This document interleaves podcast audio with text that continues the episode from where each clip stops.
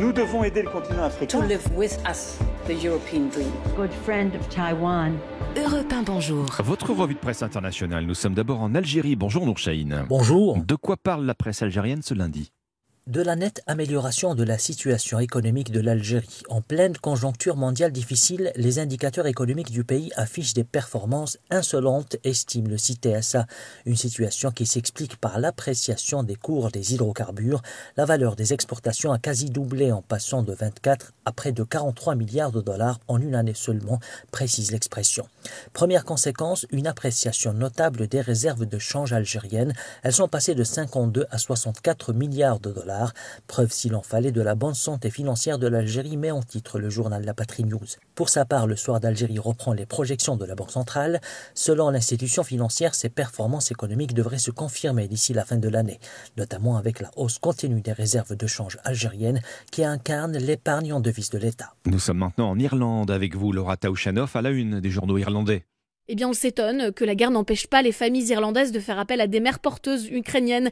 C'est ce que nous apprend The Examiner, qui précise que l'Ukraine est la destination la plus populaire pour les couples hétérosexuels qui souhaitent avoir un enfant par le biais de mères porteuses. Alors, dans une lettre dévoilée par The Independent, le gouvernement continue d'essayer de les décourager en affirmant qu'il y a un fort risque de fausses couches, de bébés prématurés et de malnutrition tant pour les enfants que pour les femmes enceintes. Mais selon une clinique située à Kiev et interviewée par l'Irish Times, si le rythme s'était calmé au début la guerre, certes, la situation est redevenue stable aujourd'hui. Alors si une attaque devait mettre en péril le travail du centre, le plan B serait de faire bouger ces femmes dans l'ouest de l'Ukraine ou en Pologne. Selon le journal, plus d'une vingtaine de bébés devraient arriver en Irlande d'ici l'été. Dernière destination, la Grèce, avec vous, Clémentine Athanasiadis. De quoi parle la presse grecque? Du chef de la police démis de ses fonctions, une décision inattendue, souligne le quotidien EFSIN, puisqu'il venait d'être reconduit à son poste, continue le journal. Selon le site d'information News 24, ce limogeage exprime le mécontentement du gouvernement face à la gestion des récentes manifestations organisées dans le pays. Ces manifestations font suite à la collision mortelle entre deux trains fin février et donnent lieu à des affrontements violents entre manifestants et forces de l'ordre.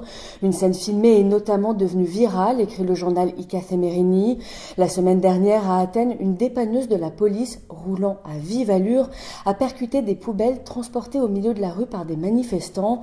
L'absence de blessés graves relève de la chance, estime le quotidien Tanea, mais face aux réactions provoquées par les images, une enquête préliminaire est en cours, précise le quotidien. Merci Clémentine Athanasiadis, merci à nos correspondants. Bon.